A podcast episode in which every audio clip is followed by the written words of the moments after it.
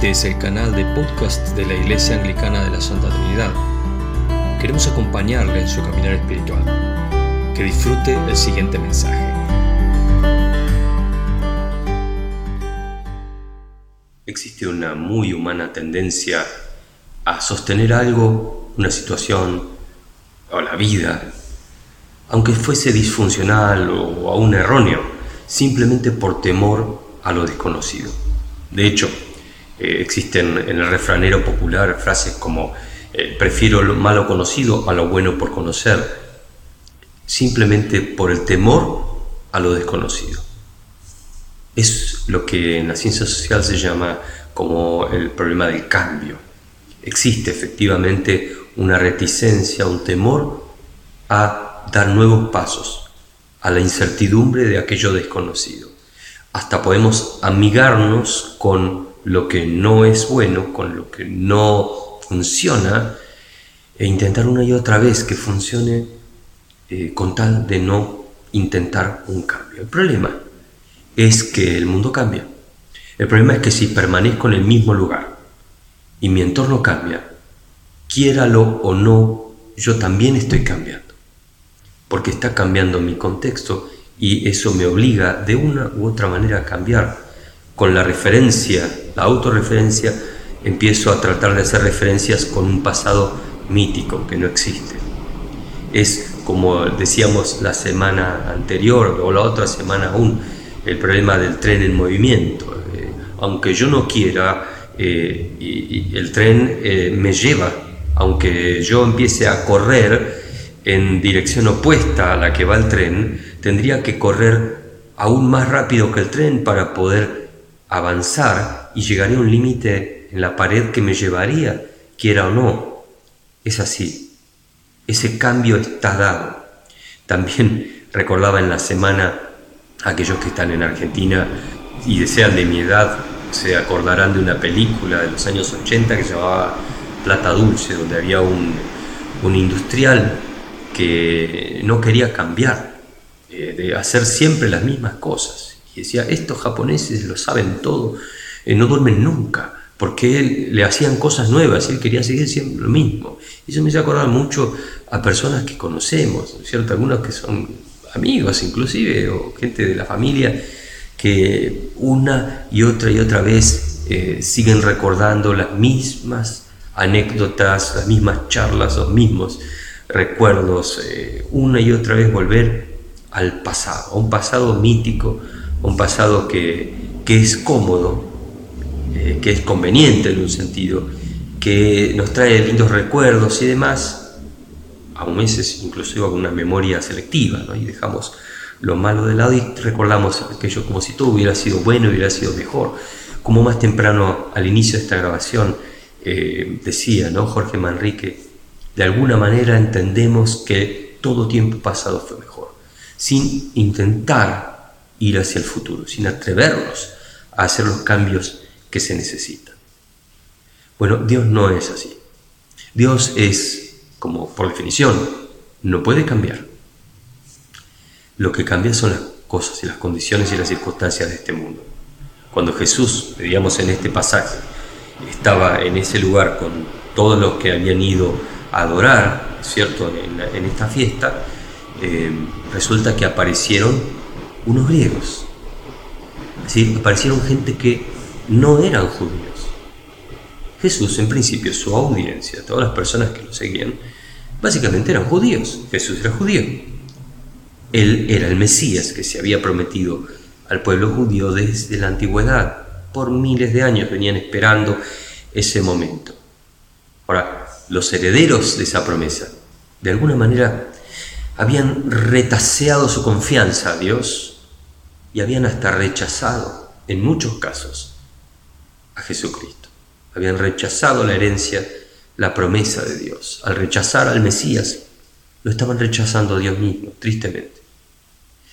Y ahora unos de afuera, unos que no eran, que no eran el pueblo de Dios, se estaban acercando humildemente a participar. Preguntaron a Felipe por Jesús.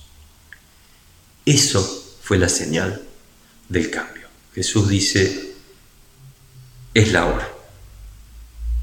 Esta era la señal. Ha llegado la hora de que el Hijo del Hombre sea glorificado, le contestó Jesús. No les dijo, hacelos pasar o dejarlos ahí, que esperen, que después vamos a hablar, o le mandó a alguien que les vaya a hablar. No, no, no. Dijo, ha llegado la hora. ¿Por qué? Porque, según lo que habíamos visto en el Antiguo Testamento, en Jeremías, si recuerdan lo que escuchamos hace un ratito, Dios había prometido que iba a haber una ampliación del pacto. Esa ampliación del pacto era en realidad la compleción, libre, difícil palabra en castellano, eh, completar el ciclo del pacto original en forma ampliada. Es decir, que el pueblo de Dios iba a ser ampliado. El pueblo de Dios no iba a estar ya expresamente restringido a una realidad espacio-temporal, a un pueblo definido por sus raíces históricas, culturales y, sus lazos de sangre, sino que iba a estar ampliado a una nueva dimensión, la dimensión de la fe. Es decir, comenzaba un nuevo pacto. Por eso nosotros, cristianos, llamamos que el Antiguo Testamento remite a ese antiguo pacto con el pueblo de Israel y el Nuevo Testamento remite al nuevo pacto, al pueblo, al nuevo Israel de Dios, que incluye ciertamente al pueblo antiguo, a todos aquellos que reconocieron al Señor Jesucristo como su Mesías y a los que lo reconocen hasta el día de hoy, pero también fue ampliado al resto de la humanidad. El antiguo pacto entonces estaba ligado a ciertas situaciones de ritual, exigencias específicas eh, y que sean raciales, nacionales o culturales. El nuevo pacto, en cambio, el contacto con Dios ya no está mediado por esas condiciones, sino por una nueva condición y única condición, que es la aceptación del Mesías, de la promesa de Dios y de a través del sacrificio mesiánico el trabajo del Espíritu Santo en el interior de la persona, que esa es la otra novedad de la cual vamos a estar hablando con más detenimiento más adelante. Entonces, Jesucristo, como nos decía la lectura del Nuevo Testamento, de la carta a los Hebreos, es el sacerdote eterno, único sacerdote, único sacerdote en adelante entre Dios y los hombres. Nadie más puede ponerse en medio de Dios y los seres humanos. Nadie que se ponga en ese lugar será otra cosa que un impostor. Jesucristo es el único mediador entre el Padre y el ser humano. La última ratio. Jesucristo es la novedad de Dios. La sorpresa, el Mesías, es lo que Dios había prometido y ya lo había prometido tiempo atrás. Si recuerdan, la lectura de Jeremías, pero un poco antes de lo que nos leyeron, dice, la mujer regresará a su esposo. Verso 21-22, promete Dios que va a llegar el tiempo en la cual la mujer, en, singular, recibirá a su esposo, a su esposo eterno, a Dios, y dará a luz algo nuevo, el nacimiento original de Cristo. Por tanto, había un desarrollo que Dios tenía en mente que a partir de la llegada de estos extranjeros, de estos que no eran pueblo, iban a constituirse en pueblo, comenzaba un nuevo momento, un tiempo de cambio, donde lo viejo tenía que dejar lugar para que se exprese lo nuevo. La condición del nuevo pacto es la condición eh, general de toda vida como vimos en la placa inicial de, este culto, es necesario, es necesario, como dijo el Señor Jesucristo en el verso 24, les aseguro ciertamente que si el grano de trigo no cae en tierra y muere, se queda solo, pero si muere, produce mucho fruto. Esta es la primera condición. Para que efectivamente haya un cambio, algo tiene que morir para que la Tierra, el planeta, nuestro mundo, abandone finalmente, termine con la esclavitud del pecado, el dominio del diablo, es necesario que termine ese dominio. ¿Y cómo iba a terminar? Bueno, con un ser humano que venciese a la muerte, que muriese, como dice el credo, que muriese, descendiese a los infiernos y que resucite de ahí a la nueva vida. Y resucitó, efectivamente, lo que vamos a estar viendo en la Pascua. Y a través de la fe en Jesucristo entonces tenemos nueva vida. Es el primer elemento. Segundo, en el verso 25 Jesús nos advierte que el que se apega a la vida, la pierde. Y en cambio el que aborrece su vida en este mundo, la conserva para vida eterna.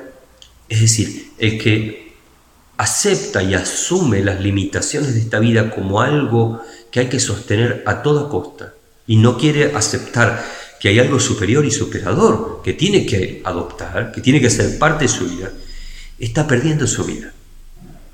El que se aferra a las cosas de este mundo con, con, uñas y dientes y no quiere hacer ningún cambio, estamos bien con lo que es comida, con estas bebidas, con estas exposiciones y estas hobbies y con... Eh, bueno, está muy bien en un momento, pero eso no tiene nada que ver con el futuro. No te va a dar más vida, no vas a tener vida eterna a través de esas cosas.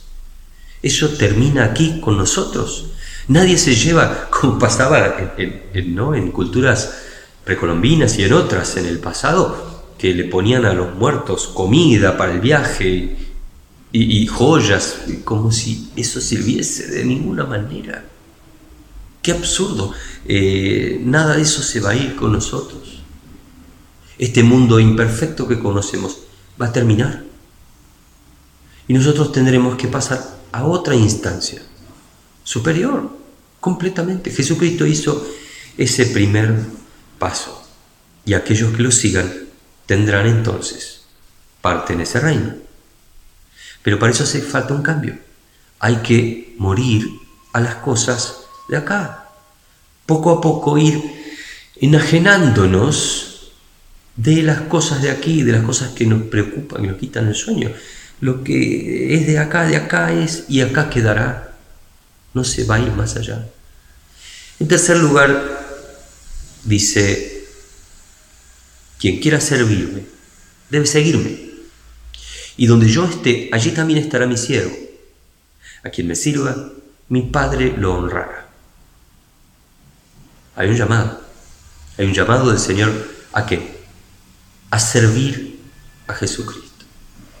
A ser parte, a ser discípulo de Cristo, a ser parte de este cambio. Para poder hacerlo tenemos que seguirlo, es decir, tenemos que aprender a dónde va, de dónde viene, qué es, cuáles son sus objetivos, qué son los cambios que él propone, cuáles son las cosas que hay que adoptar, cuáles son aquellas que ya hay que dejar de lado. No nos dice eh, que aquí comenzó todo y, y tiramos todo y comenzamos todo de nuevo. Dice que empezar ese proceso de cambio es indispensable. De hecho, Jesucristo mismo es el mejor ejemplo. En el verso 27 vemos que Él dijo que tenía que morir en el 26, tenía que morir como una semilla para poder brotar en una nueva vida. Ahora, ¿es lindo, es agradable? Para Él no. Él sabía en ese momento, ya supo cómo iba a morir. Padre, glorifica tu nombre. Se oyó entonces una voz del cielo que decía, ya lo he glorificado y la volveré a glorificar. Efectivamente, el Señor sabía que tenía que morir y que iba a ser de una manera incruenta. No iba a ser agradable. Ahora todo mi ser está angustiado, dice. ¿Y qué voy a decir? Padre, sálvame de esta hora difícil. Si precisamente he venido a afrontar este momento. El Señor sabía que lo más importante del mundo era cumplir el plan, el proyecto de Dios. Porque eso era nuestra liberación. No era su liberación, era nuestra liberación. Y si no Él no hacía eso, nosotros no íbamos a poder ser liberados. Es importante considerar entonces el problema del cambio. En el mundo hemos encontrado por lo menos dos tesituras respecto a esto. El primero es algo que se usa mucho en política, que se llama gatopardismo.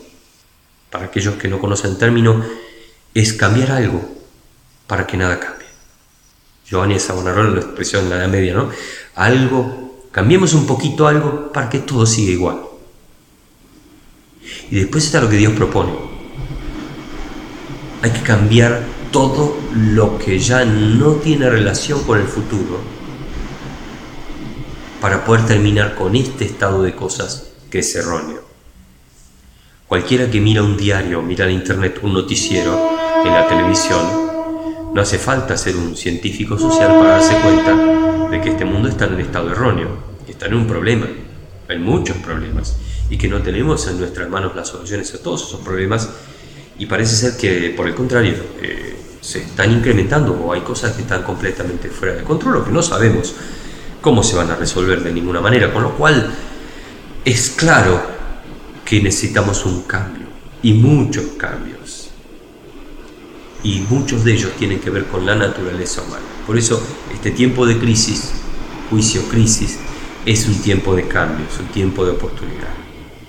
No se puede digamos, pensar, no se puede desear que haya cambios a nuestro alrededor positivos, mejores, que nos lleven a un mejor mundo, una forma de vida mejor, y nosotros no cambiar, porque de eso depende.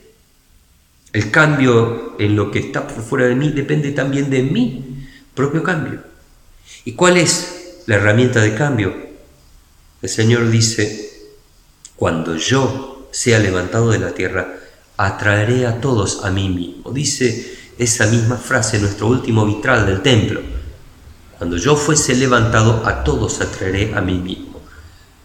Esta cruz ha levantado a la humanidad. Esta cruz ha levantado al hombre de su condición de pecado, de su condición banal, de su condición mortal. Lo ha levantado a nueva vida.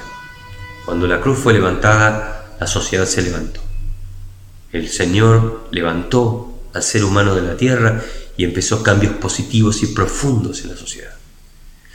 No solo aquí en la Tierra, sobre todo hacia la eternidad, pero si queremos cambios aquí, también tenemos que hacer cambios nosotros. La herramienta de cambio es el Señor Jesús. Seguir abrazado al, pasado, aferrarse a este mundo, es, es como abrazarse de un barco que se está hundiendo. A mí me parece que es sólido, fuerte, pero el barco se va a hundir conmigo yo me voy a hundir con el barco, no hay forma de sostenerse. Y lo mismo pasa con este mundo, con los valores de este mundo, con aquellas cosas que no corresponden necesariamente con los valores de Dios. Son cosas que son perimibles y van a efectivamente terminar. Por eso es tiempo de plantearnos cómo es mi pacto personal con Dios. Eh, es, si es temporal o depende de otras cosas. Debo replantearme un poco mi estrategia, ¿no? mi vínculo con, Dios. ¿Qué frutos estoy dando? ¿Estoy dando frutos de vida? Efectivamente, eh, hay cosas que, ya han pasado en mi vida y otras que son nuevas y están dando un mejor fruto. ¿O no está sucediendo? También, ¿qué cosas me da miedo a mí dejar? ¿A qué cosas me da miedo morir o renunciar? ¿Qué cosas me da miedo de dejar? ¿Qué tengo que perder? Dejando algo que efectivamente ya no tiene vida. Las plantas se poda la parte que ya no tiene vida para que el resto pueda crecer. ¿Qué cosas es necesario que vos y yo podemos para que esta nueva vida de Jesús brote y se haga fuerte en nuestras vidas y posibilite un cambio profundo? Este es el planteamiento que les dejo para esta semana. Esperamos que el mensaje haya sido de bendición para su vida. Si no lo ha hecho aún, puede suscribirse para recibir el aviso del próximo. Por consultas o para apoyar esta tarea, puede escribir a lomas.anglicana.org.ar. Bendiciones.